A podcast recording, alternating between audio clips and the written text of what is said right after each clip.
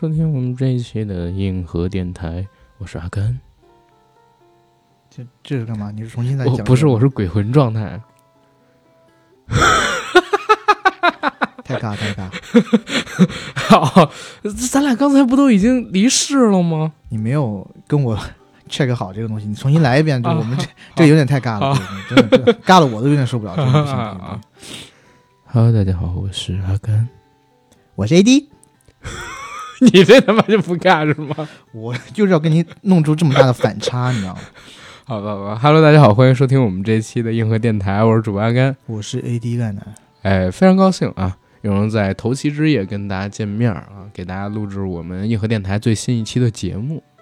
然后这期节目，大家通过我们的开场就知道我们要聊什么了。铁板烧游戏，没错，近期火爆全球的铁板烧游戏。哎，你如果去买烧烤的话，你喜欢吃鱿鱼吗？我其实不爱吃，啊，是吗？我其实特别喜欢吃鱿鱼烧烤，真的吗？嗯，为什么？就觉得梗啾的，嫩超的，特别舒服是不是因为他的腿比较多，比较像你？啊。没有没有，他并没有那么粗的一条腿。啊哦，我惊了，我惊了啊！总之呢，今天就是给大家来聊一聊这部戏了。最近一段时间，真的有没有看《鱿鱼游戏》，已经是咱们硬核电台很多群里边，我打开之后就能看到的一句话。关键是有很多听友在我们每一个音频节目下面都说，怎么还不聊鱿鱼游戏呀？其实吧，我就是想说，鱿鱼游戏真的有那么好看吗？答案我告诉你，啊并没有，啊，那为什么这么多人想要聊呢？因为它有一个天胡的开局呀，嗯，对吧？它是属于典型的高开低走。而且已经在全球引发了一波热潮。我感觉五洲震荡，风雷激；四海翻腾，云水怒。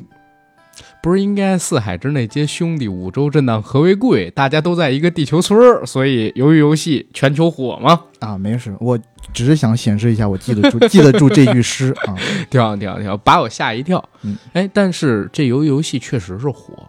我看了一下，就前两天奶飞公布的一个数据，它已经在全球十六个地区夺得了收视榜的冠军，算得上是奶飞上线自制剧以来最火的一部戏，非英文自制剧吧？甚至包括英文自制剧。啊，这因为在全球同一时间登榜的鱿鱼游戏是第一个，这么牛逼吗？很牛逼，破纪录的它是。那他的导演黄东赫其人，嗯，我们不得不介绍一下，好，来给大家介绍一下，因为你还没有做功课，对不对？我做了，他奇怪的他的导演嘛，对，奇怪的他就是国内的《重返二十岁对，》啊，而且他之前还拍过那一部名闻遐迩的《熔炉》，哦，不知道了吧？原来是他拍的。对熔炉改变韩国的电影，被号称的那是吧？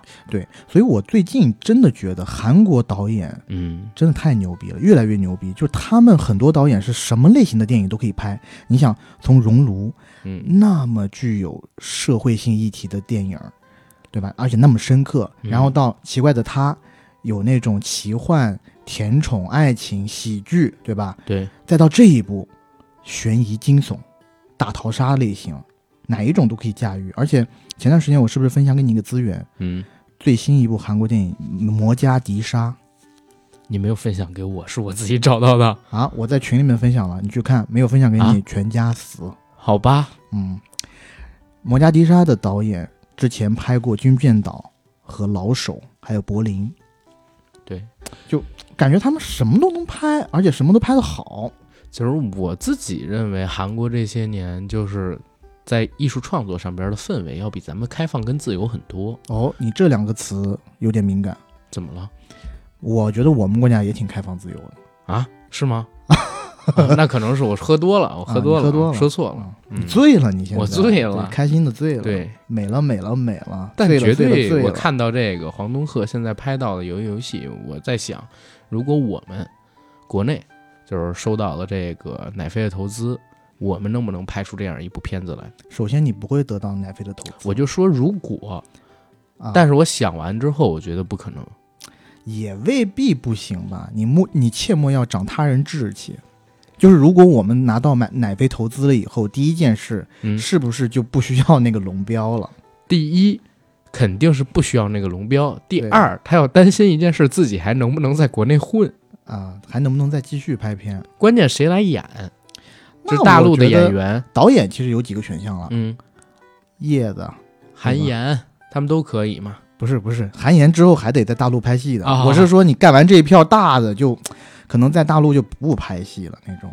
那你要这么说的话，野子野子是谁啊？就是最近出事儿那胖子，对吧？来给这片子做音乐，啊，是不是呃音然后乐这种东西我觉得还好，主要就是看导演。你听着他弹着吉他，然后突然来一句“一二三，木头人”，到了吧？他有点敏感。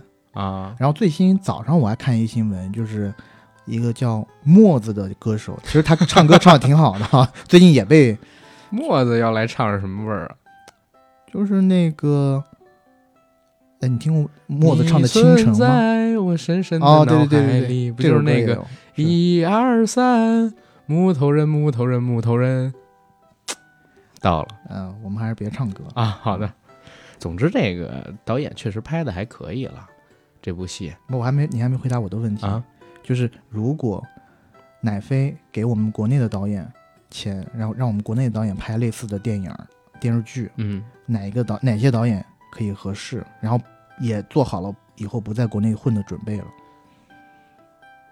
冲先生。嗯，冲先生可能可以，对吧？我一直觉得叶子可能可以。为什么呢？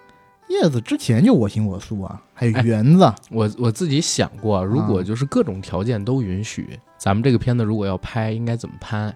那比如说，我先搬来韩三平老师做制片人，嗯然后再找来姜文老师做这个片子的导演，嗯，然后这个片子的上线日期呢，比如说定在九月九号，然后呢再找，比如说如果贾宏声还活着，让贾宏声来做这个片子里边李正宰那个角色，主角，然后最后嗯，为了要过审，所有的一切是贾宏声的一场梦。没错，嗯，哎呦天哪！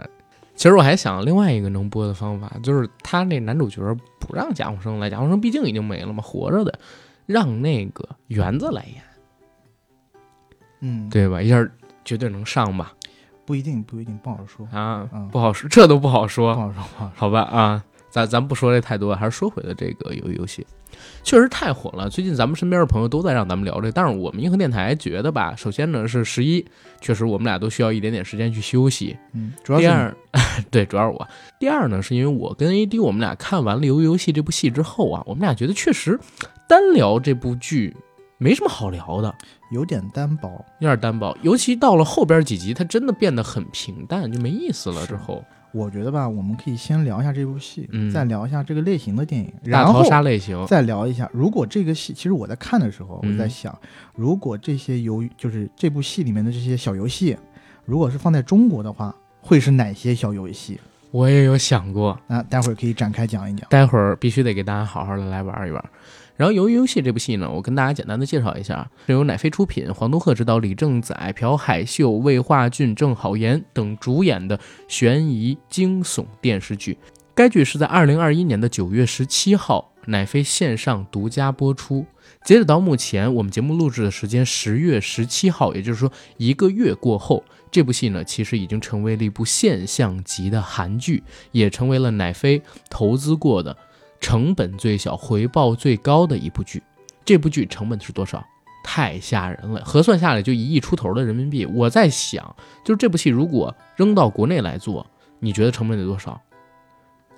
首先，嗯我不太专业，啊关关于关于这方面，但我想，可能是不是也差不多呀？没有啊，咱们说啊，这个片子里边请到的李正宰在韩国的级别，我们得对标一下，啊、对吧？请到国内类似咖位的演员，可能光他自己一个人的片酬三千万。对不对千万可能。然后你看到这部片子里边呢，其实还有另外一位，在好莱坞都赫赫有名的韩国演员李秉宪特别出演，哪怕是特别出演，咱们就按沈腾老师，对吧？他这个配戏的费用一天呃就多少多少钱，可能李秉宪他演的这几天也得拿走上千万，对吧？再请几个同类型的演员，再找一牛逼点的导演，这片子光硬性的成本支出就已经一千万美元了。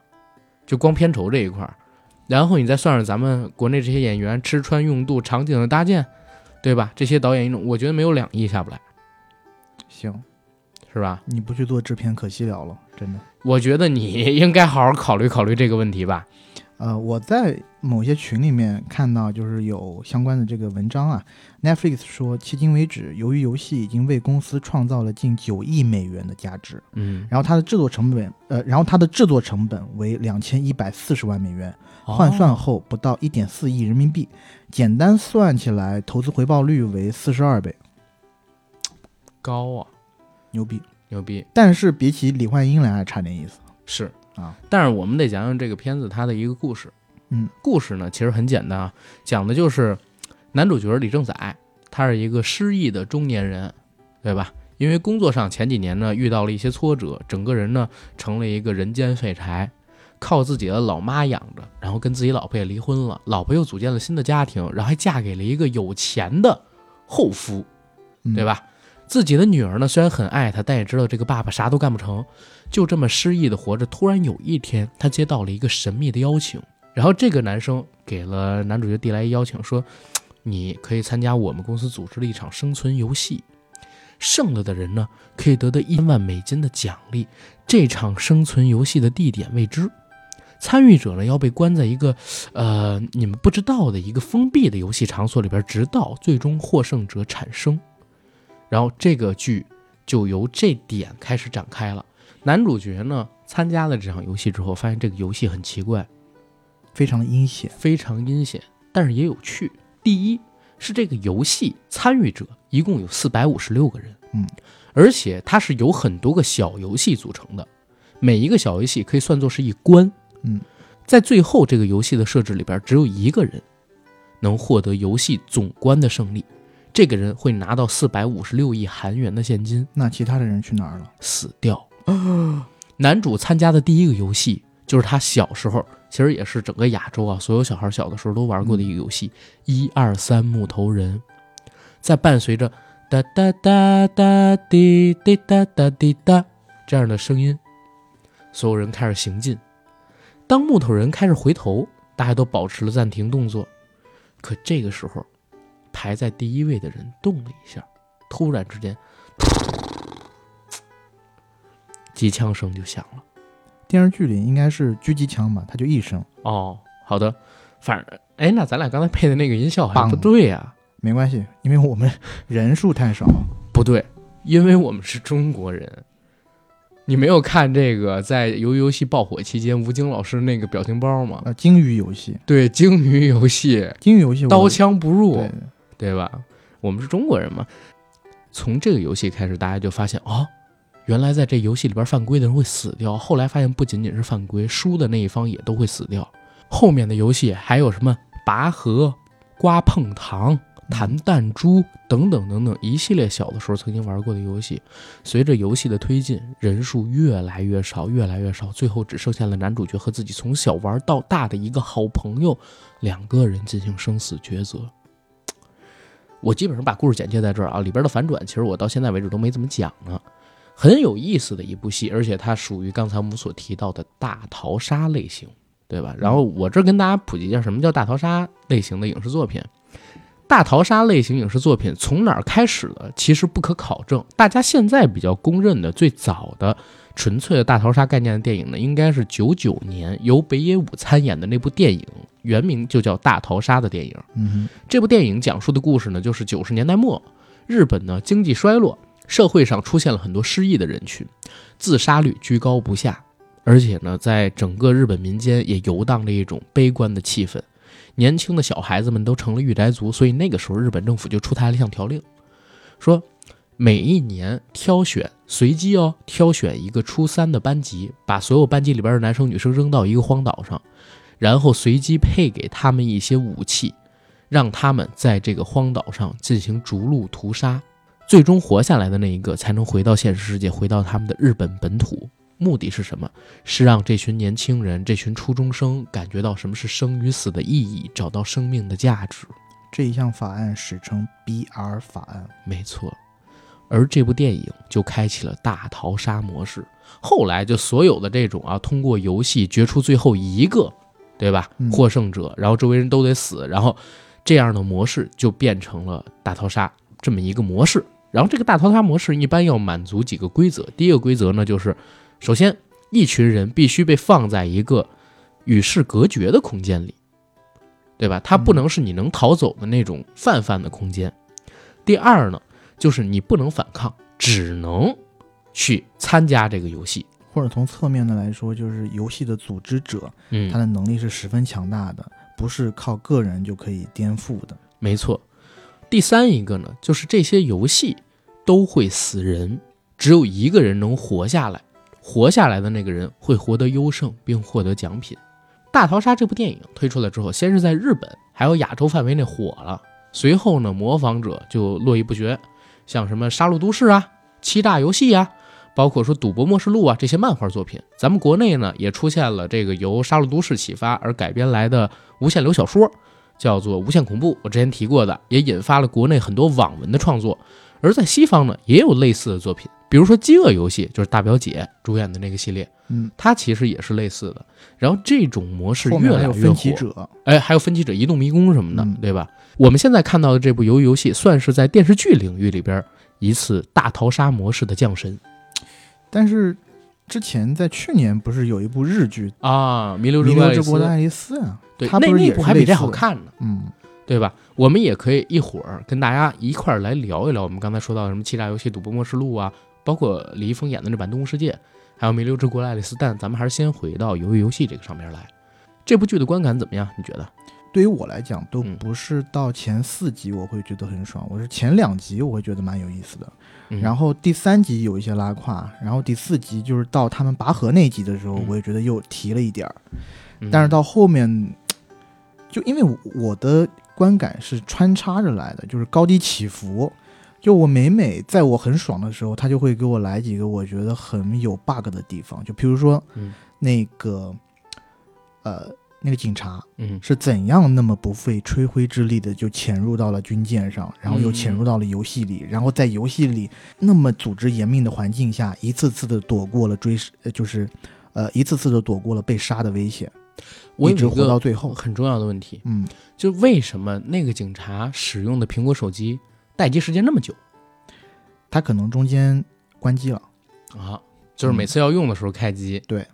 然后那第二个也不是猪头三。第二个问题，拔河的时候为什么对面的人都听不到？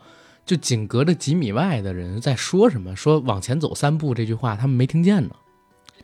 嗯、这个我觉得是可以解释的，就是嗯因为如果这边在研究战术的话，那边可能他大意了或者轻敌了，然后他们想要去再做准备的话，可能来不及了。这边说往前走三步，然后韩美女说：“你疯了吗？我才不往前走三步！咱们再不往前走三步的话，我们就输了。我们要往前走三步，趁他们不留力的时候让他们摔出去。”那这个时候为什么对面的人不往前走三步，或者说稍微松一下劲儿再往下拽他们呢？嗯、确实是一个小的 bug 吧。对，因为我我自己看很多这种大逃杀类型的作品，我是觉得这种类型的剧或者说这种类型的作品，经常会有几个通病。嗯，第一个通病就是我们这次在鱿鱼游戏里边最被大家诟病的一点，就是为什么从第四集开始不好玩了？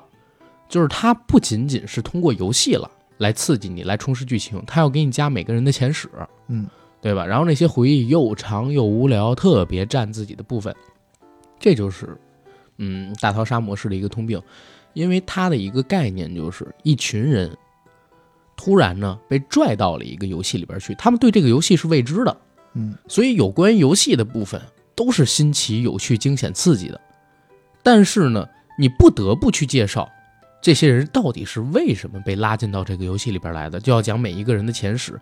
平白无故的普通人被拉进了，不就很奇怪吗？嗯，所以他们每个人肯定都是有故事的。那在这个片子里边介绍就是他们都是一群破产者、负资产者，对吧？生活快生活不下去的韩国的底层人民，然后他们被拉进了这个游戏里边来。这种前情的介绍，在网文里边我也特别不爱看。就像我提到那《无限恐怖》里边，每个人拿出大概两章到三章的时间给他们去做回忆。日漫里边不是经常也有嘛，对吧？你如果看那个《火影忍者》，他们大概在拍到，比如说打什么打各个牛逼的敌人之前，都会有主角几个人的回忆杀，一水就水好几集，我都不看的。我都是直接跳到他们打起的那些动作里边才去看，所以这是一个扣分的点。嗯第二一个就是，嗯，这种大逃杀模式的剧为什么说特别容易有一个牛逼的开局呢？是因为它上来未知的情况下给你们扔进一个生死相搏的游戏里，特别容易设计出冲突。但是到了后边，当然这种不断的反转、不断的冲突，容易让你的审美感到疲劳，这也是其中之一。但最重要的一个点是啥？很难圆，经常会出现让这个呃主角开挂，然后对面的人呢集体智商下线这样的一个情况，就就是因为他管杀不敢不管埋嘛。我觉得是写这种呃大逃杀之类的这种电视剧的嗯作者，或者说小说啊也好，呃，容易把他们想象的最牛逼、最奇嗯怪、最意想不到的游戏啦或者规则摆在前面的地方，所以就会有一个特别牛逼的开头。嗯然后呢，大家一看开头觉得特别牛逼，然后就想要再继续看下去。但到后面呢，就是这种创造力可能它并不持久。对，啊，到后面以后就慢慢的归于平淡。然后你之前讲的就是大逃杀的这些参赛者每一个人的前史，我可以理解你为什么不喜欢看，但我有在想说有没有这种类型的电视剧，它的前史是做的比较好的，或者它穿插的比较合理，让你觉得是你看电视剧的时候的一个不可缺少的一个环节。我觉得去年的《弥留之国的爱丽丝》可能比这个要好。对对，因为它有一部分人的前史就是在他游戏开始之前铺垫了蛮久，对或者在正式进入第一个游戏之前，或者说第一到第二个游戏之间，他们在去揣测或者探索这个世界的规则的时候，穿插的讲述了一点，让你还有一定的耐心去看后面的。如果他摆的很后面再说的话，就觉得节奏会起一些问题。《对弥留之国爱丽丝》甚至有一部分人物的前史是在游戏里会建立起来的。呃，我觉得是这样，就是他如果做得好的话，会把人物的前史和每一个游戏的破关的要诀融起来，勾连在一起，因为。呃，这个角色之前经历过某某某些事情，那么导致他在在某一个特定的游戏里会突然的开挂。而且除了这个点之外，还有一个我自己觉得比较重要的点啊，就是这种大逃杀类型的剧，它最终的大 boss 或者说最终都要有一个目标吧？为什么把这群人聚集到一起，嗯对吧？然后我自己个人认为啊，他可能呢就是这么几个方向，要不然啊、就是一群大人物，对吧？嗯设计的这个游戏，把穷人拉过来，或者说把底层人拉过来消遣取乐，嗯，要不然呢，就是像日本那样，把人拉进来，让这群人找到生命的意义。其实你可以换比成让人类进化，然后控制他们的呢，其实可能是神，对吧？神玩的一个游戏，为了让人类进化。再有一个呢，就是把一群犯了罪的人，把他们关到这里边来，最终让他们博生，嗯对吧？如果按这个角度来看的话，是不是大逃杀模式的起源也可以把异次元杀阵给算上？而且还有一个作品，去年巨火的那个《饥饿站台嗯，》，是不是也能算到这里边来？可能吧。对吧？嗯它都是这种大逃杀模式，但是可能有变种。但是呢，你从这儿也能看出这种模式它容易塑造出爆款，但是后边难圆高开低走的一个突面原因。嗯，我觉得还是逻辑性的问题，他没有嗯办法去给你一个很强的逻辑可以自洽。嗯就比如说这个咱们这部戏里头，他的最后的指使者是那个老头儿嘛，嗯然后老头在弥留之际的时候，又把我们的主角召唤到了他的身边，然后告诉了主角这一切。但我到最后我也不太明白，这老头到底是想通过这游戏干嘛？他只是赚钱吗？然后他为什么要亲自的上阵呢？他游戏里面给的是说，看游戏永远不不永远比不上亲自参加游戏会的那种爽感。嗯，但是我们也看到最后，就是他你亲自参加游戏，也不会把你弄死啊，对吧？我我觉得他可能是玩弄人心，是为了跟，因为他已经年纪太大了，可能跟他以前的那些好朋友啊，跟他的家人啊，直系最直系的那种情感关联比较强的，都已经失去关联了，要不然他们就都死了，只剩下自己，要不然就是亲情淡漠，没有亲情了，嗯对不对？他是想通过这个游戏再找回来一些自己缺少的感情，他可能落笔点是想做到这儿，但是可能没太做好。嗯，我觉得东亚这边之前看的啊，嗯、就东亚这边之前看的这种大逃大逃杀式的这种电影，嗯，大部分还呃，大部分我觉得比较 focus 在个人成长，或者说嗯主角内心的一种嗯追寻。然后，譬如说他之前是一个劣迹斑斑的人，然后到了这个游戏的后半程，他终于找到了自我，然后也洗心革面。像我们这部戏里面的男主人公就是这样，他之前对吧，也是一个，呃，我觉得算算不上一个传统意义上的孝子，甚至说是一个事业失败，然后生活也很失败的这么一个人。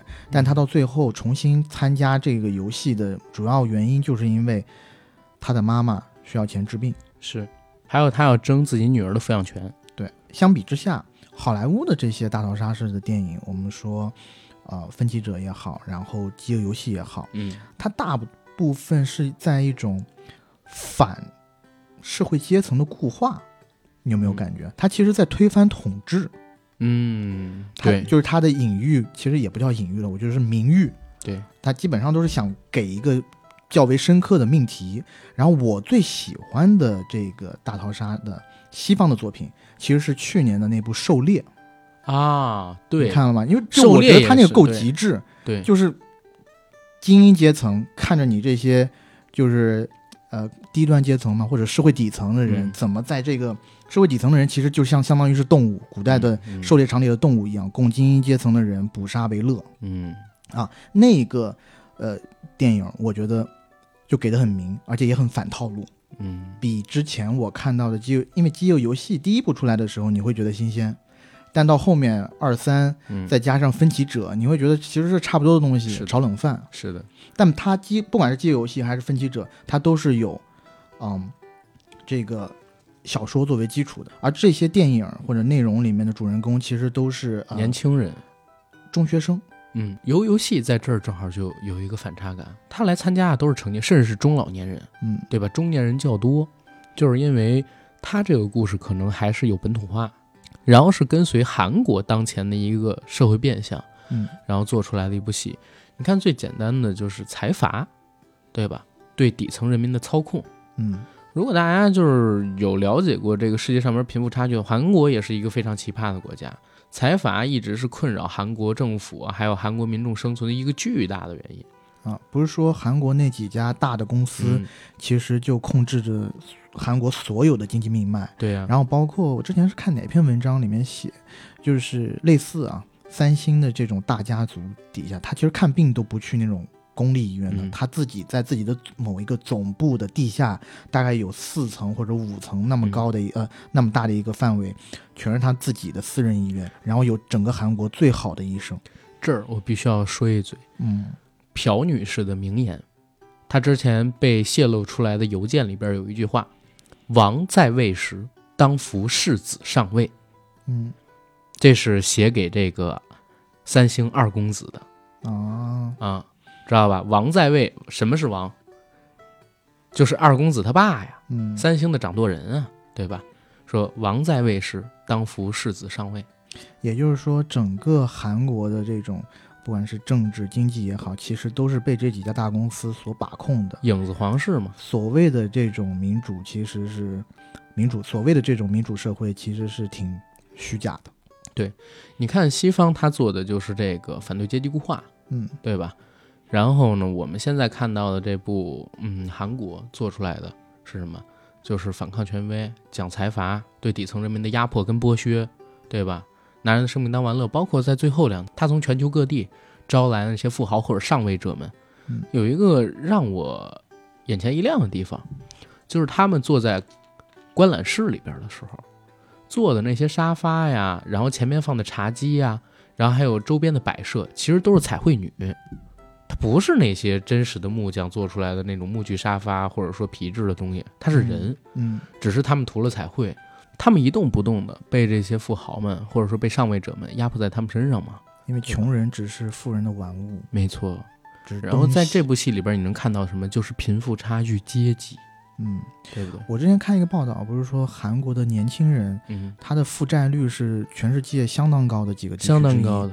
然后包括有一些年轻人啊，说韩国的卡债嗯占 GDP 的百分之几十，好像啊，就美国好像是占百分之十八，然后韩国占到了百分之四十。当然这个我我不知道 准不准确啊，也是看某一个那个文章里面写的。所以这个就我就觉得很夸张了，对吧？是，大众的这种消费和娱乐都是建立在向银行借贷嗯，这上头来。你譬如说二十几岁就欠下了几千万的人的债务，那这个可能就跟这个几千万韩元啊特别像，对，几千万韩元。对对。嗯嗯那这个有一点事儿，我觉得蛮有警醒意义的，因为很多民众并不知道的点在哪儿，就是如果年轻人或者说大部分的年轻人，当他背上贷款的时候，那整个社会被会变成一个什么样的情况？就是变成大多数的普通人变成像财阀输血的奴隶。嗯那句话怎么说的？就是韩国人不可能避开三件事儿，就是死亡，还有三星，还有税收。嗯对吧？就是他们其实操控了你的生活，你很难避开他们，然后有各种各样的消费陷阱让你踏进去。一旦你背上了贷款，你就要被他们输血。然后我们现在看到的就是，呃，一些本来就已经成为了社会奴隶的人被投放到一个游戏里边来。但是这个游戏有一个点蛮有意思，就是你可以搏一个机会，嗯在这个游戏里边，你起码每个人都是有公平机会的，可以去改变嘛，可以去抗争嘛。呃，公平是在这个游戏里，游戏的设计者反复强调的事情，就是说，你们这群人在社会上，我如果不管你，我如果不让你们去参加这个游戏，你们就是死路一条。对，你们的结局和下场可能比参加这个游戏还要更惨。对，对吧？你参加这个游戏，是的，你有两种可能，一个就是改变你的人生，拿到你这辈子就是或者是几辈子都赚不到的钱，嗯但另外一个可能就是你死。但是你要想一想，如果你不参加这个游戏的话，你的下场可能会比死更惨。是嗯，其实这一段的话，在这个片子里边不就有展示吗？因为在片子里边还有这么一段，因为片子里边出现了一个外科大夫，嗯对吧？他也是来参加这个游戏的人，他和这个游戏里边的一些守卫达成了默契，帮他们去解剖那些玩游戏的时候死亡的人的尸体。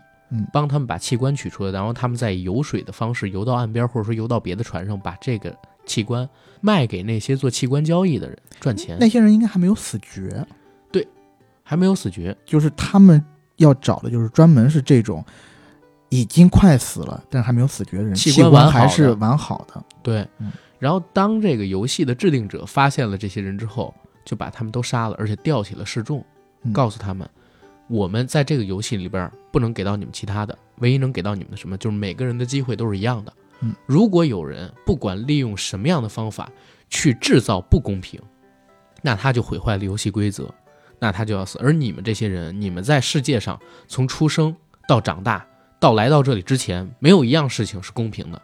但是在这儿，你能享受到的就是他妈的公平。什么叫他妈的公平？啊这就是公平。这句话我觉得还是挺富有煽动性的，就是绝对的公平在现在的地球上好像很难存在。对啊，然后你譬如说在国内的话，我其实之前啊，嗯啊，尤其是大学之前，我一直觉得高考这个东西好像不是特别公平，嗯，因为有的地方它必须有一些教，毕竟还有一些教育倾斜什么的。嗯但是等我大一点以后，我反倒觉得高考是一个全世界最相公平对公。相对很公平的上升渠道。对，嗯就是我自己年纪越大，我也觉得高考其实是一个，当然我说这话可能大家不愿意听啊，嗯是一个全世界最公平的这么一个呃突破的这么一个门槛吧，对吧？你说全球其他的国家，它可能还没有这个高考模式，寒门子弟怎么出头？嗯，怎么上到心仪的大学，改变自己的人生，是不是？然后这儿正好也能聊一个好玩的问题：为什么大逃杀这种类型容易出彩？也因为把人逼到了一个极端情况下之后，他容易做一些社会学讨论，比如说零和游戏，比如说电车困境，比如说博弈论，他都可以带入到这些游戏里边来。这都是在正常的剧情模式下很难去讨论的问题。嗯然后他可以把这个游戏变成一个大型的社会人性实验，是。对吧？然后这样做的话，就更容易出彩儿嘛。就把，我我觉得是这样，就所有的人在社会里面，他是有所谓的社会性人格。嗯，那像这种人格呢，其实是穿着衣服的。对，就是你内里的东西，要不然怎么人面人家说知人知面不知心呢，对吧？嗯或者衣冠禽兽这样词语是怎么出来的？对，外表光鲜亮丽，但是内里就是败絮其中。对，在这样呃，在这样的游戏里，会把嗯随机挑选出来的一些人丢到一个特别极限的环境下，那这些人，有的人可能在社会里面是非常道貌道貌岸然的人，嗯。那在那样的极限环境下，面对生与死，啊、一种极端的困境，可以激发你人类最原始的本能，嗯。就是人不为己，天诛地灭，没错，对吧？我如果那个时候我还要保持社会上所公认的那些道德准则的话，那可能对于我自己来说就是灭顶之灾。然后，那我在那样的情况下，我要怎么选择？我要怎么做？那么在这个游戏里面，我觉得那个呃主角的好朋友，双门洞的骄傲，对，去首尔大学上过学的曹尚佑，他就其实给我们演了好几出，对就是这种 特别血淋淋的抉择。对，而我这正好想跟你讨论一下，咱们俩都已经看完这部戏了，对吧？然后我想问你，就是嗯你觉得在这部戏里边描写的这几个主角里，嗯，谁按正常的情况下，不按这游戏给的走向啊，不按这剧给的走向啊，嗯，就说正常情况下，谁是最有可能活下来的？那就是曹尚佑啊。对，就一他聪明，嗯，二就是他狠，他下得下呃，他狠得下心来，他不是圣母婊，对，对吧？因为我一直我一直觉得这个李正宰演的这个角色过于到后期真的太圣母了。比方说李正宰在游戏里面的几个选择，我觉得都是大错特错的。是，就很多人呃有一个，当然在哎是在弹弹珠那一关的时候，嗯，当然，在最后揭晓这个游戏是干什么之前，我们是不知道的，对吧？嗯但是很多人就会在猜，如果是两两一组的话，其实应该去找一些年富力强的人去拼才可以。嗯但他那个时候就因为他的圣母错过了很多结对的机会，只留下了老人跟他相伴。他那个时候也有挣扎，但到最后还是坦然接受自己的命运。但是没想到，也正是因为这一出，反而救了他。因为弹弹珠那个老人在当时所表现出来的是一种老年痴呆的症状，他用这一招去骗了对方。对，虽然后来告诉他这会有个大老年反转痴呆，嗯对吧？是有个反转在的嗯啊。OK，我自己也是这么觉得。你看男主角，如果啊他不是一个剧，嗯，他肯定活不到最后。第一个游戏一二三木头人，居然是一个陌生人，一个巴铁把他给救起来是他把他认成中国人了。啊！真的假的？没有，我在猜啊。啊，我慌了。如果这个巴铁没有把这个李正宰当成中国人，没拉他这一把，他第一关就已经死了，对对吧？而到了那第二天晚上，当混混几个人出来砍人的时候，嗯，对吧？他其实当时也该死的，如果没人救他的话。如果说在拔河的时候，没有那个老头开始给的那几招，他们连开始十秒也撑不过去。对，如果在弹弹珠的时候他没选这老头，他也死了。然后碰糖那个东西，我觉得他他是靠自己的聪明才智，但他也做了一个很蠢的选择，对吧？因为他太圣母了，反而是曹尚佑，他每一个决定绝对的冷静。你看他从来没有跟这混混他们恶言相向过，从来没抵怒过他们。是其实包括正宰如果死了，他去找混混要加入他们也是可以的。是，然后他仅仅通过一两句话就能猜出来那个女生好像知道点什么信息，然后听到有糖的味道，他呢就能猜到这玩意儿跟自己小的时候玩的碰糖游戏有关系。他选了一个最容易弄的三角形，而且呢，在自己的好朋友要得到提示，他为了不暴露自己知道有关于这个游戏，他也能忍下来。虽然他很黑，但是呢，在这个游戏如果是一个真实的现实生活中存在的游戏的这么一个情景下，他是最能活下来的一个。是，但是我在碰糖游戏那一关的时候，如果我是曹尚佑的话，嗯我会跟他选择有点不同，因为后面还有好几关，嗯我会倾向于把这个李正宰演的这个角色嗯，悄悄的告诉他，嗯你应该跟我一起选三角，这样留下留下来，把他这条狗命留到后面几个游戏做消耗。比如说摔玻璃，对，对吧？对。但是我能理解编剧到底是怎么想的，编剧肯定是想提前就告诉你，这个人是个坏人是个坏人，对吧？还是浅了。就在这里啊，就是这种暗喻式的，嗯、这种暗喻式的桥段，啊，我最近我一个朋友告诉我说，国内有哪一部电视剧好像挺火的，某某谜案啊。啊，然后呢，刚上线不久，说在第一集、第二集啊，一开始一对就是警探还是什么的在聊天儿，然后刚出门，一个特别大的玉坠掉下来砸碎了，然后中间一个警探看到这个砸碎的玉玉坠啊，突然意识到了什么，就是某某事情要坏事儿，就哇，就国内我发现有一些导演用这种暗喻的手法 做的特别牛逼，哎明喻啊，你看过那个《怒火中案》吗？怒怒火中中案当然了，怒火中案当时有一个镜头一出来，我就知道公子啊，绝对是这个剧情的推动人。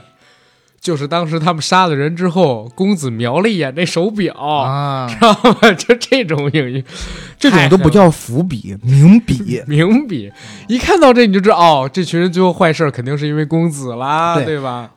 在一开始的时候，就是你看曹尚佑闪烁其词，感觉他知道很多东西，然后呢，眼神里面又有那种发狠的阴险，嗯，你就感觉这逼呢，最后肯定是要留的蛮厚的，但是呢，肯定还是活不下去，肯定还是要聪明反被聪明误。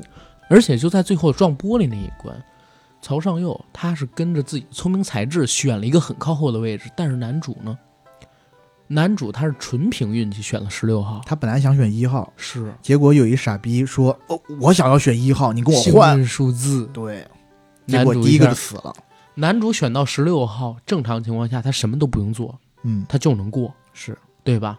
因为这个游戏他是为了决出最后一轮，他要把最后一轮什么的给那些大人物去看的。嗯，他不会让你在这一关全死绝，他玻璃数其实都是限定好的，所以只要有人试，基本上就 OK。看最后那会儿绝下了三个人嘛，嗯，啊，但是男主就是纯凭运气了。我自己其实有的时候啊，我很讨厌这个李正宰演的呃男主角，就是因为他实在太圣母婊了。嗯，我觉得是这样，恰恰是因为这些人并不都是中学生。嗯如果是中学生，我觉得李正宰这样的角色的设定还有一定的可以圆的空间，嗯因为他们都已经是很世故的中年人了，嗯甚至中年以上的人了，他们见太多的人情世故，而且都是生活在社会底层的人。理理论上来讲，李正宰这个逼最开始的时候，连他老娘的钱都敢偷。你为什么要对一个跟你没有血缘关系的老年人这么的好？我是我可以理解他还有一丝的善良纯良，但是你就是他前后是有一点不匹配的，或者说，那你活这三四十年你是白活了。有个问题，嗯我自己也是这么觉得啊，就是那个江晓，他的扮演者不是叫郑好娟吗？郑好娟救了一个女孩儿，嗯其实也没救那女孩儿，就是让那女孩儿过来跟自己一起组队。开始的时候，我看到他去找那个女孩儿组队的时候，还在想为什么这女孩儿跟他认识，还是有哎，那女孩是不是个 lesbian 啊？一直一直跟他说要做那事儿。我不知道，你知道吗？我心里慌啊！我靠，就是我他不是智英吗？就是那个李玉梅演的是啊，我那个角色等了一集呢，没有做。我我操，那我真惊了后来我就去了别的网站看了一些别的东西。啊！好吧，嗯他去找智英的时候，我就觉得他是不是要弄点什么事儿，但是呢没有。然后他俩也就这么一集有关联吧？呃对吧他们有吐露，互相吐露了心声。是，但那是到后面嘛。嗯，然后俩人就去玩弹珠了。玩弹珠的时候，那女生也不知道为什么就愿意为江晓死。是，但是如如果你按照我之前讲的逻辑的话，那个女孩子年纪比较小，对，比较冲动，可能可以干出这样的事儿。对，她是是鹏儿，你不要乱讲。但倒不是不听，啊放心。倒不是说太爱了，嗯而是说，呃，如果年纪比较小的话，就会很冲动，她也会非常容易的就觉得这个世界没有希望了，怎么样，自己就算赢了，那又如何对，之类的。但是呢，这个那个女生，她是不是要他救他自己的弟弟嘛，对吧？所以他其实还是不能去死的，他还是有一些牵绊在的。而那个主动过来找他的那个女生呢，就是，呃，我觉得他可能觉得在生命的最后关头找到了一个知己吧。啊，嗯，士为知己者死。包括我还想说一个人，嗯那个人谁呢？就是那个那个那个混混跟韩美女那一段那个韩美女从开场到基本上第四集、第五集、第六集，她都是一个极其自私的利己主义者。嗯到最后，她就因为混混中间有抛弃过她的行为，她就要抱着混混一起死，为他人献身。我是不敢信的，你知道吗？嗯，那个地方其实我最开始看的时候，我应该是也有一些犹疑，就是说。嗯呃，因为他们那关是去踩玻璃嘛，是啊你应该给大家介绍一下那关的游戏规则。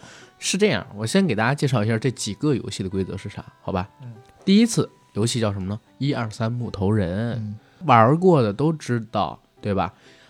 木头人背对着你蒙眼睛的时候，嗯说哒哒哒哒，不是这滴这段第一个游戏你已经介绍过了，啊，在之前。好的好的。好，木头人这个游戏我已经给大家介绍过了。然后它呢是转身的时候动，没转身的时候，如果发现你动了，立刻就死。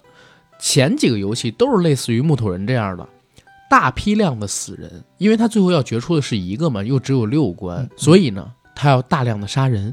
第二个游戏呢是玩碰糖。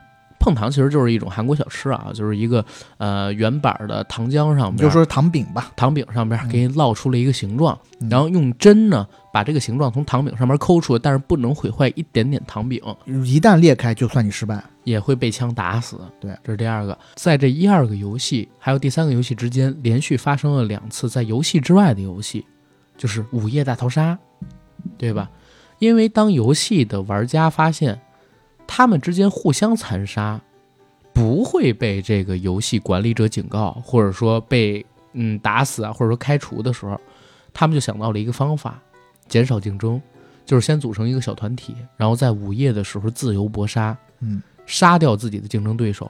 所以呢，在第一关、第二关、第三关，然后包括这午夜搏杀阶段，就已经死了大量的人，人数快速从四百五十六人变成了几十人。嗯，后边呢，第三关就是刚才我们说到的拔河，拔河这一关更是一比一的排除掉人，对吧？把这个游戏玩家各自分成几队排除一半啊，嗯对吧？然后把这些游戏玩家各自分成几队，每一队呢是十个人，你自由组队啊，然后上两边的高台，这高台离地面可能十几米，拔一根绳输的那一方会从高台上掉下去，全死，一下就毁掉了一半的人嘛，对对吧？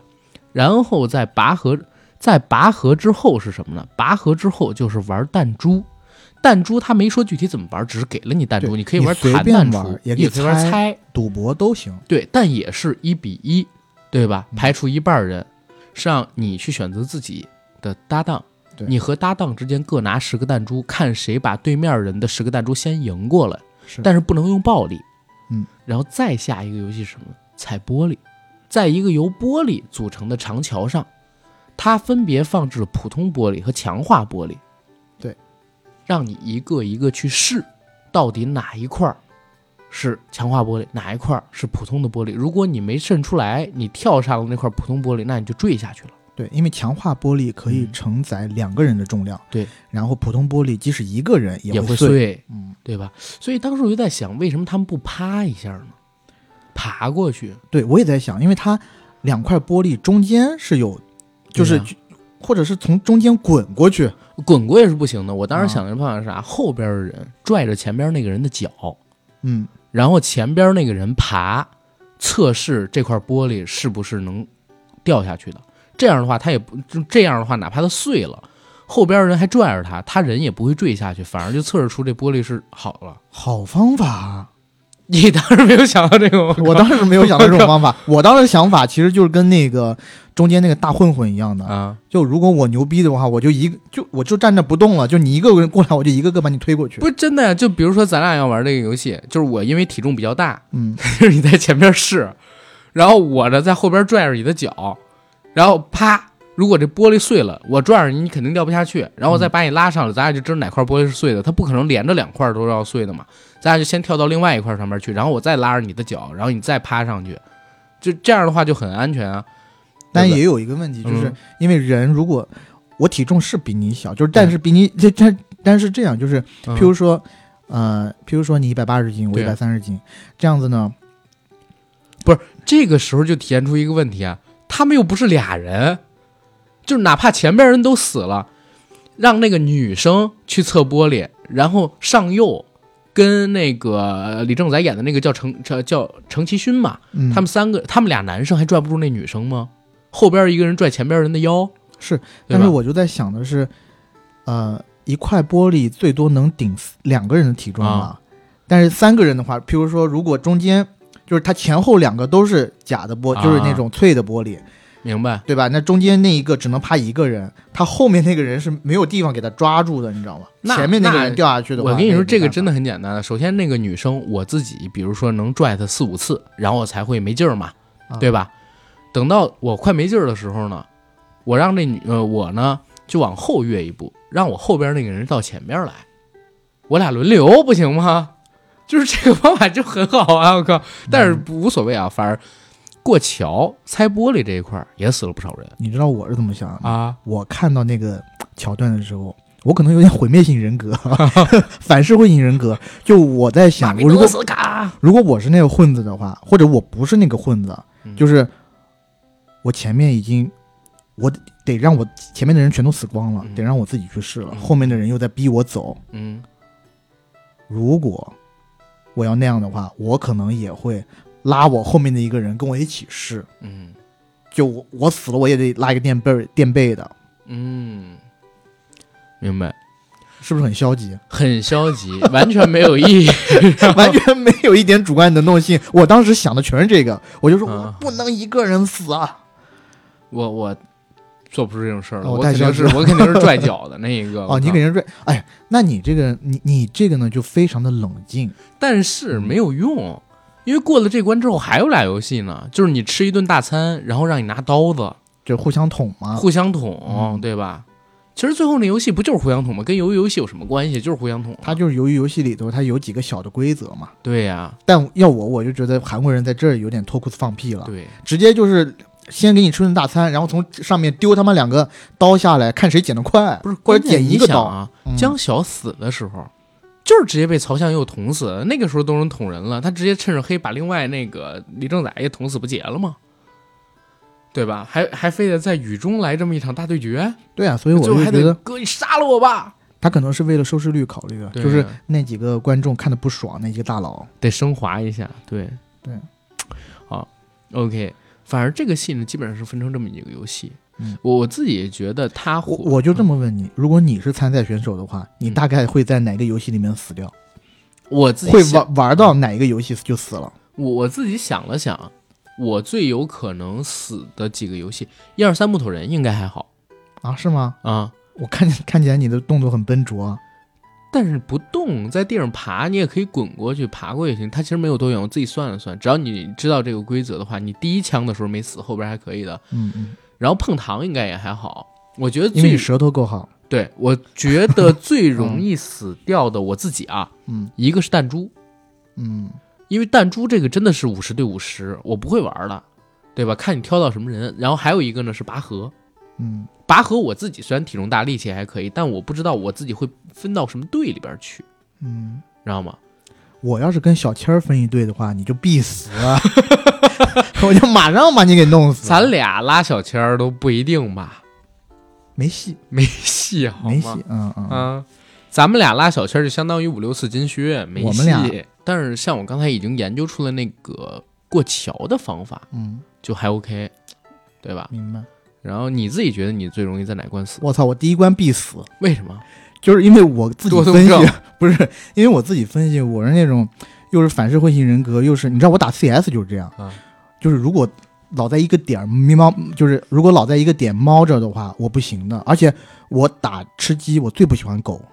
我打 CS 以前，仓库那幅地图，我都要拿、拿一个 B 五幺出去狂轰滥炸。我就是就是我有一种死亡崇拜，我就是喜欢要死也要死的轰轰烈烈哎，我想一个事儿，啊、要是一二三木头人，咱俩躲小签儿后边，是不是一点事儿都没有？但他可能马上就死。哦，对他跑不动，对啊，就是也不能说他跑不动啊，就是可能也会死。就我如果在一二三木头人那个地方的话，嗯首先我可能可以活过前两三次，对吧？我就是感觉出来那种呃规律，我可能可以发现。但是呢，如果人一死的多的话，我可能就要像黑旋风李逵一样，就杀红眼了，就直接你我就操杀红眼你妈，就直接要跟他们干起来，你知道吗你？杀红眼，我怎么不信？你连人都不知道在哪儿，我靠！我可能是要杀红眼了那种。你可能在第二天晚上夜里边那场，我我想了一下，是这么，就是我如果在当场的话，我应该是像那种嗯，政委一样，我要发动人民群众，我就说兄弟们，别信他们这套，我们一起来起义，你知道吗？我就是很鲁莽那种，咱们俩去哎，来嗯三局锤子剪刀布，现在来石头剪刀布，石头剪刀布，石头剪刀布。OK，三局两胜，我死赢了，我死了。对，你时刻已经到这儿了。我靠对，但我我就是我就是属于这种死要死个痛快，啊，我不磨蹭啊。OK，游游戏这个剧，你看它这几个游戏其实都是在亚洲的各个民族、各个国家小孩儿的时期应该都玩过的一些游戏，所以我觉得它在亚洲初不火跟这个是有很大关系的，对吧？嗯而且它这些游戏扔到全球去，大家也很容易理解。我除了那个碰糖那个游戏没有玩过，其他的小时候应该都还多少玩过吧？哦，那个碎玻璃那个当然没有，没然后鱿鱼对鱿鱼游戏这个也没有，但是我们有跳房子之刻类的，房子，对对吧？但跳房子也没有这种融入打的。我们玩客房子有，不是打，嗯就是刻到某一个方块里边的时候有固定的规则，就是得换脚，得可以就可以双脚，然后可以怎么样嗯啊？然后有人会防你，这个也是有的，啊、对吧？你们那会儿就纯粹只是刻房子吗？我记得小时候就跳房子，对，就是跳房子。然后我们有一个我跳到最后们有两种，no no no，有一个人是当关主，站在那个那个圆顶里顶上，对我们应该不是圆顶，就是它一个我们当时三角形。画一圆顶，最最后是一个三角形，然后他站里里头，然后大概是七八个小朋友一起来去跳，跳到最后那个人要和最后那个大 boss，然后比还是比赛垂直剪刀布，水剪刀布，我们也是玩这个，他关主就是做这个嘛。然后韩国那边可能就是推手，嗯，对吧？相扑之类的，相扑，之类的东西给你推出来。然后我觉得这些游戏它都没有什么怎么说呢，它都没有什么难理解的地方，哎所以导致它火嘛。那个最开始孔刘是李正宰的时候，在那个呃地铁里面玩那个游戏，你玩过吗？小时候就是他用那个东用用拍那个纸纸折过来的，嗯，拍元宝、拍圆片儿，呃你你们叫元宝是吗？对啊，就是也是纸，你们叫什么呀？就我小时候是没玩过那个的，啊那个是我爸那个年代，或者啊比我早一些那个年代玩的。我们都直接是玩水浒卡呀，然后啊小浣熊卡那些东西，就是不会自己去做这种了。拍洋画儿就是买的，然后那种啊拍方宝儿、什么拍元宝之类的，就是自己叠的啊，对我从来没有玩过自己叠的那种啊。啊，全是就是我们小时候就是玩买的了。对我也玩过买的，就是什么变形金刚卡呀、葫芦娃卡、水嗯浒卡呀之类的东西。但是那个我觉得也很容易理解吧？是，对，但是李正宰前边能输那么多轮，我是没想到的。就玩儿再烂，你有把子力气，其实也很容易翻过来的，能弄过。哎，这儿正好说一个事儿，因为我以前认识李正宰的时候，他还很帅呢，嗯触不到的恋人。就是这一次我看到李正宰的时候，我疯了，我说怎么长成这样了？年纪大了嘛。年纪大了。但是但但是也有一个现象啊，就是随着奶飞进入到 韩国，你有没有发现，就是现在韩剧开始 S 级化了，就是很多电影院里的咖，对吧？就是之前只拍电影在中午路上获过奖的那些人，下位到电视剧领域里边来拍了。李正宰、李秉宪之前怎么可能在韩剧里边出现呢？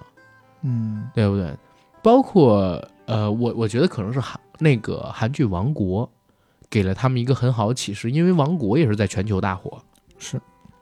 韩国的内容产业在这几年确实大行其道啊，嗯。有然后奥斯卡也拿了一个最佳影片，对，嗯，我觉得多多少少啊韩国的内容在全球范围内受到关注，也和这个《寄生虫》有关系。在奥斯卡，拿奖是多少有点关系。多少有关系。其他的，你要说它为什么能火到这么，嗯，火到这种程度，我觉得还有一点就是你刚刚讲的，所有的游戏，然后包括它整个故事都不复杂，都很简单，对，很类型片。然后每一个国家的人理解起来都没有那么多的门槛。因为我一直觉得有一个问题，包括咱们俩之前在前几天没录之前啊，聊到一个事儿，《弥留之国的爱丽丝》明明比这个片子要好看，对吧？嗯，为什么没有这个火？对，《弥留之国的爱丽丝》讲的是啥？就是呃几个好朋友，大概是三个好朋友，然后呢被吸进了一个东京市里去啊，被被吸进了一个好像是平行宇宙的东京市里边去。这个东京市是没有人烟的啊，只有极少数的人，可能几百个甚至一千个。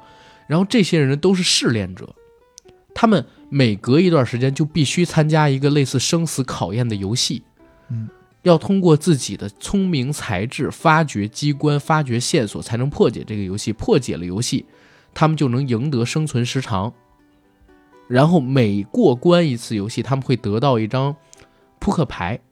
然后这扑克牌，据传说啊，因为有一个组织，它据传说，只要你能把扑克牌收集满一副，嗯，似乎收集到一整副的那个人就能从这个空间里边逃回去。嗯，他们这个组织叫做海滩。所以，呃，男主角呢就在不断的试炼、不断的游戏、不断的身边人死亡的过程当中成长着。他讲的是这么一个故事。然后，《弥留之国的爱丽丝》跟《鱿鱼游戏》有一个非常相反的地方，就是《鱿鱼游戏》是高开低走，嗯《弥留之国的爱丽丝》是越白越好看。其实，《弥留之国的爱丽丝》从第五集、第六集之后，你就觉得渐入佳境。尤其海滩那个组织出来之后，游戏也变得有意思，角色也变得丰满起来，然后各型各样的人物都让你觉得，哎呦，他们的前史都很爽。它是越看越好看的。为什么现在在豆瓣上面的评分只比《鱿鱼游戏》高出零点几分？是因为《弥留之国爱丽丝》开分的时候不高，开分才八点零，很多人看了第一集、第二集，打了一个不咸不淡的分数。后边它分数又涨起来的，但《鱿鱼游戏》就是开分特别高，八点六还是八点七还是八点八，现在已经降到八点零，甚至不到八分了。嗯，我就一直在想，明明它比《鱿鱼游戏》好看，为什么没有游戏？为什么没有《鱿鱼游戏》火？如果是同类型、同题材、同卡司、同质量的这种作品，韩国制作会比日本制作在全球更受欢迎吗？嗯，我只能猜啊，因为我们没有这种数据做支撑，但是我猜受关注度肯定要高。为什么呢？简单的例子来讲，就是也是我刚刚讲的，近几年一部又一部的韩国的电视剧、电影在国际上大行其道，让大家对韩国内容有了期待，韩语内容有了期待。嗯。而日本电影的话，我觉得，尤其是真人电影这块，这几年其实在国际上是相当薄弱的，啊，这就相当于，嗯，我举个例子，相当于说西班牙的最近的悬疑片很牛逼，嗯。比如说《纸钞屋》啊什么的，嗯。但是有多少人真的看过《纸钞屋？嗯，我》，看了，对吧？就是美剧、英剧，很多人是会去追的，但是一些小语种，小语种的电影确实看的人不太多。尤其我们亚洲人，然后嗯做出来的剧放到欧美世界里边更难。对，本身的你的文化的隔阂就很大，嗯。而且，嗯，我不得不说的就是，二战以后，其实亚洲文化在国际上的声量是不强的，嗯，还是以美国作为主导嘛，嗯。这嗯种白人文化，嗯甚至黑人文化啊。嗯，昂萨。那就有一个问题，你在呃，不那就有一个问题，就是我我在看韩国这些年的作品的时候，我发现有一个点啊，就是如果你抛开里面的这些人物，嗯，把它换成一个欧美人，就是你看起来也不突兀，对这一点就是我想讲的，嗯，就是好莱坞内容的，呃，不，就是韩国内容的好莱坞化，对，特别牛逼。就是，嗯，有一些韩国导演，对吧？呃，奉俊昊之前不是也拍过《雪国列车》吗？嗯，你现在让一个日本导演去拍一些好莱坞的内容试试看，好莱坞可能不会相信的。包括我会不爱你的们中国的导演拍也不行啊，嗯，对吧？中国导演那就差得更远了嘛。中国导演的话，只有香港导演去拍可能还好一点。啊，之前有一些公司是提出过，就是让一些中国年轻的导演，类似于韩延这样的 level 的，去嗯好莱坞去拍一些好莱坞的 B 级制作。嗯但是，嗯、我觉得制片厂体系还是很难去，尤其现在这种呃情况下，我觉得除非 Netflix 这种网络平台嗯去做这些尝鲜的动作，嗯其他可能很难啊。包括亚马逊不是要拍《三体》吗？找的是曾国祥，对，这可能是我现在能想到的唯一的例子。因为我自己在想，就是韩国导演为什么能这么拍，是因为他们很多人都是类型片起家的，嗯，就是类型片这个东西和文艺作品又不太一样，它其实很受好莱坞的影响。以前都说什么韩国电影是香港电影的儿子，但是你现在看最近这十几年的韩国电影，你会发现它越来越像好莱坞作品。嗯鱿鱼游戏就是一个典型的类型片的拍法，就是它其实放之四海于皆准的。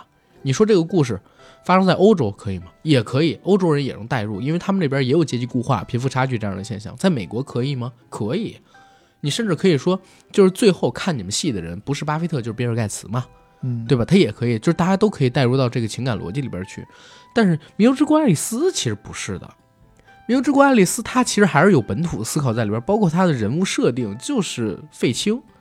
我觉得有一点，不好意思，包括他的人物设定其实就是日本的御宅族、宅男，然后宅在家里打游戏的那种，嗯，对吧？我其实觉得日本的这种真人电影会很容易的带上一种强烈的日本风格，无论是动作片嗯，还是其他的，你说其他的什么类型的片子，就你在抛开一切的情况下，你就光看它的内容，然后故事节奏就很日本。我不知道我这个好像很难去把它归类，嗯，但通常来讲，日本的这种类型片、故事片也好，它的节奏好像都要比好莱坞的那边要慢那么一些，嗯是。有吗？就是有，而且它的点很奇怪。嗯，而且你比如说那嗯。个大逃杀啊，因为我们现在聊的不是大逃杀类型的东西嘛，嗯。你看日本的那个大逃杀，是告诉你说要把一群初中生扔进去互相搏杀，然后让他们决出生命的意义。首先这个概念就很日本，嗯你扔到其他国家去，其他国家的人能不能认同这一点，他两说的，因为毕竟是未成年人，嗯对吧？让未成年人自相残杀这种事儿，可能扔在美国这可能是个什么 NC 十七是吧？嗯，或者说它可以它可以是一个架空的未来世界的描写，但绝对，不绝对不能是当下的。对，然后你再说回这个，嗯，《赌博默示录》，《赌博默示录》它的那个画风就很怪诞，嗯。对吧？然后我说的是漫画啊，因为《赌博默示录》日版我不知道大家看过没有，这儿我必须替这个韩岩老师说句话啊，包括替李易峰说句话，就是李易峰跟韩岩那一版的《动物世界》电影版的《赌博默示录》，比日版要好看的多，对吧？日版的评分大家也可以去看看，然后中国版的评分大家也可以去看看，请你自动把日版减一星或者减零点五分啊，减个一分，那是日版的真正水平。李韩延的那版《动物世界》比日版的《赌博默示录》电影第一集要好看得多，我自己是这么理解的。嗯就是他这个故事，你也很难就是传播到全世界去，它也有一个日本底层的问题，对吧？包括就是人物的性格，韩延在做的时候也做了大量的改编，才能让中国的观众完全去接受。我就一直觉得日本的这种叫什么物哀文化呀，还有那种嗯他们自自己喜欢那种二次元风格，而且各种极致的精神，全世界很少有国家能做到像他们这样的，也很少有人能够去完全理解真人能这么干。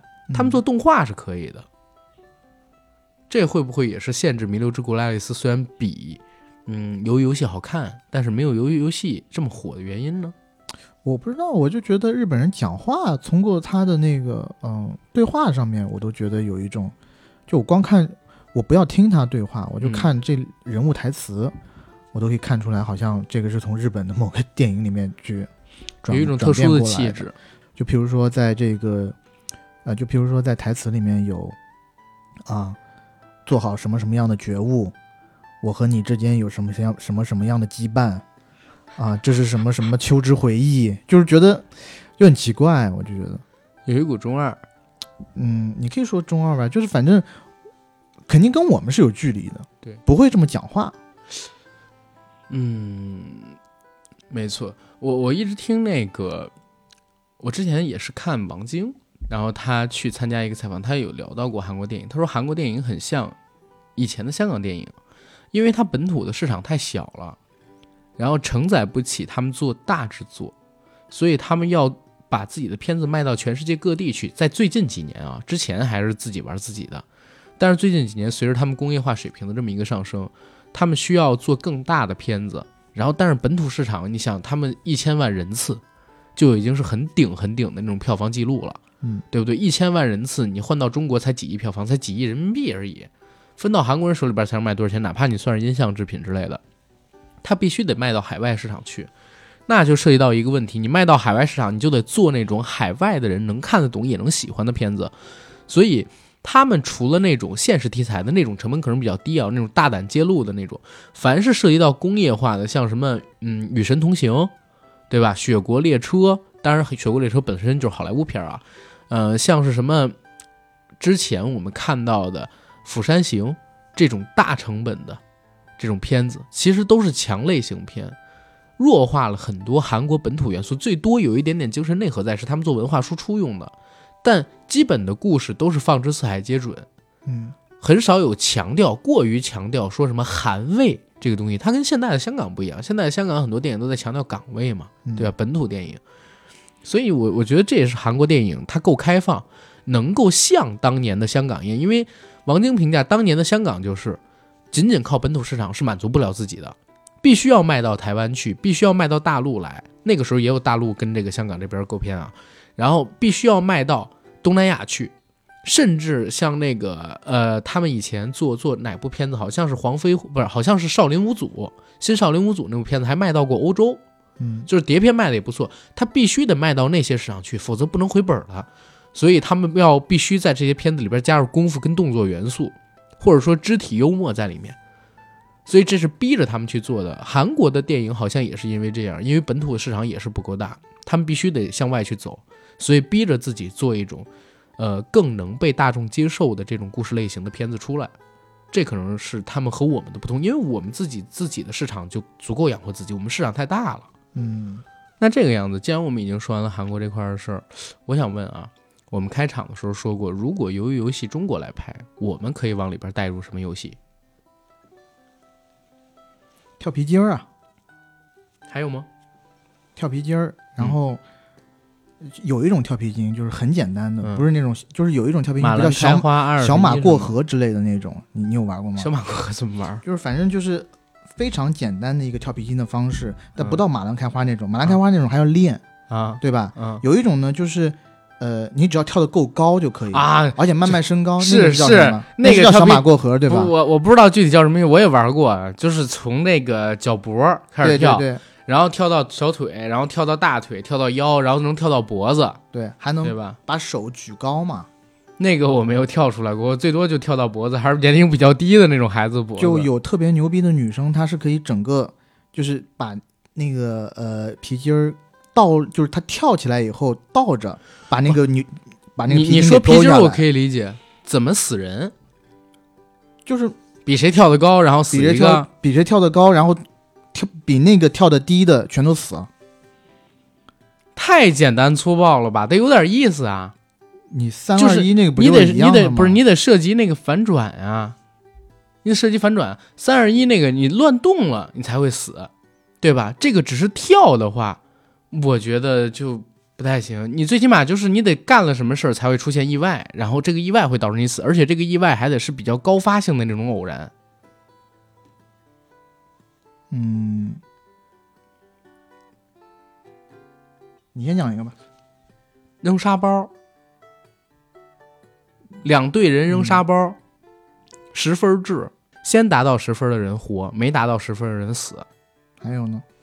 玩跳绳，那你玩过那种就是嗯长蛇形的那种跳绳吗？就特长特长的一根绳子，然后人像八字形的从这边转一队人，这边转一队人，互相穿插着跳。我我在电影电视上看过。嗯嗯，把那个绳子换成刀子，刀链，嗯，那、这个有点意思。对吧？你跳不过去的就把你给砍掉。你万一，呃，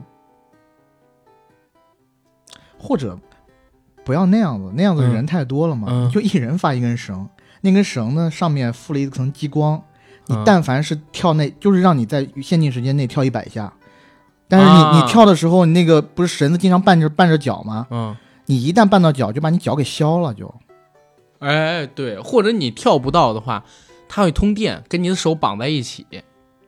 对，或者说跳不到，直接底下它就一个那个那个地板就开了，你就直接掉到一个什么刀坑里去，就把你弄对死。对，包括小的时候咱们常玩，刚才就那个手心手背落石子儿那个，也可以做一个一对一的，咱们不玩那弹珠，对吧？一对一玩，呃，一对一玩这个，输的人就死。然后还有一个就是，我能想到一个游戏，玩四驱车，但是呢，你要通过骑子四骑不是，但是通，但是你要通过骑发电机给这个四驱车供电。嗯、你骑得越快，电能越强。一队人开一辆四驱车，你们这队人提供的电量最低，那个四驱车跑得最慢，你这队人就死这个有点太高科技了，啊，是吧这有点太高科技了，跟想的很多了，这个那个东西、跟跟由于游戏这里面它就比较低嘛。对比较低。呃，或者就是那种客房子，咱们就是真的把小时候那种客房子弄过来，黑白配，怎么玩儿？一队人黑白配啊，什么叫黑白配？就是，譬如说三个人手心手背嘛，啊投出那一个不一样的，那一个不一样的就得死。真的假的？十个人，十个人一个个的投，啊，这个投出来太粗暴了。我对，一个个投出来啊。啊，但但可以可以可以，反正能想的很多了，对吧？就是你能带入这种游戏很多，就是我自己能想到的，在在中国怎么做这个游游戏，说句好玩的啊，就是如果能拍的话，有一天我醒过来，嗯，突然之间在一个大厦里，嗯，然后我接到第一个游戏是什么？我要跟一群人比送外卖，嗯啊，这个有点对吧嗯，然后固定的时间我送不到，就要死，那你太深刻了。对不对？最后最后是饿了吗？不是最后不是赞助的吗？没有啊，最肯定是最近被政府罚了三十多亿那个呀。但我有一个问题，嗯。就是你要在中国可以做这个游戏，嗯，你就不能是现实世界。对呀、不是现实世界，我就架空，我就跳到这个空间架里边去空是说你影射，啊，架空就说你现在是现在是乱想的嘛，对不对？没有。我跟你讲，要啊。要是我来拍的话，啊，那我就是网约车，不是，这就是在那个抗日战争时期，嗯，我们是一群善良本分的中国农民，被抓到了日日本集中营里，是然后日军的某几个。嗯，医生想要去测试我们的脑脑能力，或者是就看每一个人在这种极端环境下的反应，他们设计出了这么一连串的非人说呃，的导弹。我我说实话，你这个真的有谱。为啥？就是我自己之前查过，因为我之前看了《七太阳黑三幺》嘛，前些日子又重看了一遍，嗯，然后去搜了一下，就日军当年真的有给人类做过就是蒸发人体水分的实验，要看人身体里边到底有多少是水，然后就烘干人体。或者就是日军把我们劫掠过去，然后因为这一个集中营里面的看管，他觉得很无聊，他摆了这么一个比赛，你要从众多的人里面活，最终活下来的是可以走出去，但是最后走出去那个也是骗你。我我在想的是啥？如果要真这么干的话，可以。最后的结尾必须得是决斗的那两个人想个办法把看的那个日军的高层弄死，替之前死的那些同胞出气。都不用到最后，嗯，大概到第三关的时候，大家都觉醒革了，就革命了，对，深了深了，这个真可以农民起义直接这个真可以，或者说就是北洋时期，是吧？段祺瑞政府，啊，哎，或者说是那个什么，呃，张勋搞复辟的时候，嗯，当时为了庆祝，然后怎么样，把把他复辟之前那十几天之前，对吧？闹得最凶的那一群，然后带到这个紫禁城里边，让他们玩一场。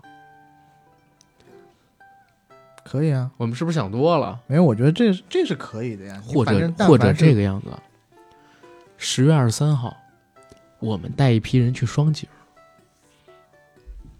搞一场。在这个，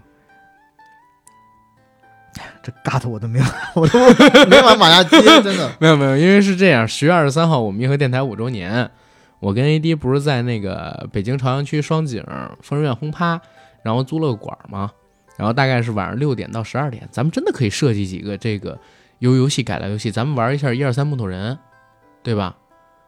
这个是肯定可以玩的吧？嗯，可以。然后那六点到十二点里边，我们就准备复刻几个由于游戏的这个游戏进去，嗯，想那个陪我们一起过五周年的朋友们一起来玩一玩。然后这个轰趴馆的现场呢，其实是有桌游，有两个唱 K 的地方，一个是大厅可以唱 K，一个是二楼的包房可以唱 K。然后一楼大厅呢，我是准备要献唱一曲的嗯，AD 应该也是要献唱的吧？我再说吧。啊，然后也欢迎有听友想要献唱来过来献唱。然后二楼的 K 歌房呢，想去的可以去，而且一楼的大厅呢，我应该还会摆一个相机，一个录音机，然后一个呢是录大家的祝福音频，一个是把这次聚会的里边有意思的地方用视频的形式给记录下来。然后也希望大家啊有兴趣的可以过来参与，我们全场是包吃喝的。那天晚上我们预定了一些披萨呀，然后一些小食啊、酒水什么的也都有。如果是开车的，请注意，我们这儿有酒水。如果你想喝的话，就别开车，对吧？然后活动的现场，我们还预备了一些奖品，争取是每个人都有奖啊。整体的费用每个人是我收两百块钱，但是我测算了一下，应该也是到不了两百块钱。活动结束之后呢，多退少补，一共是需要二十五个人吧。因为场地这次比较小，我们希望玩的尽兴一点，也没租什么大的场地。想来的朋友呢，就加 J A C K I E L Y G T，让他拉你进群，然后你跟他说明你要参加这次聚会就可以了。现在已经报了得有快二十个人了，行吧？然后。再有就是关注我们的这个各方媒体账号，包括我们的公众号，上边还是有独家的付费节目的，嗯。然后关于鱿鱼游戏，我们再来收个尾吧，对不对？我觉得鱿鱼游戏这个戏是一个让我很酸的东西。第一是看着隔壁的国家又拿奥斯卡，然后又出了一部在全球这么火爆的现象级的剧，自己替中国人感到酸，这是第一个。第二一个我又不得不佩服，第二一个我又不得不承认。就是这个戏，哪怕你看起来，嗯，觉得没有那么好看，但是它前几集确实是天湖级别的，而且有传播性。就这些游戏在现在的大街上，你如果去看那个泰国跟新加坡，呃，TikTok 上边露出来的那个视频，是木头人里边那个机器人已经被摆到大街上了，就是在做这部剧的宣传。甚至韩国的奶飞，它的官网都是木头人躲在那个 N 字母 N 的背后。可见这部剧到底有多火爆，它有很强的病毒性的那种传播。然后韩国现在已经成了整个奶飞非英语剧集最好的，也是最流行的这么一个制作产地。我还记得奶飞说制作无上限，不费用无上限，题材随便写，对吧？然后创意随便说，我们呢就给资金支持，不会设任何限制。这是一个太让人羡慕又嫉妒的事儿了。真的不知道，就是我们什么时候华语剧集能出现这种类似的作品，然后也能搞这种文化输出，在全球风靡起来。那你就得去问爱奇艺、腾讯了。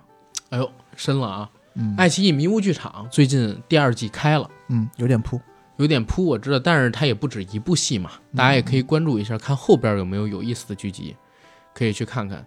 然后大家也可以给我们回复一下啊，就是如果。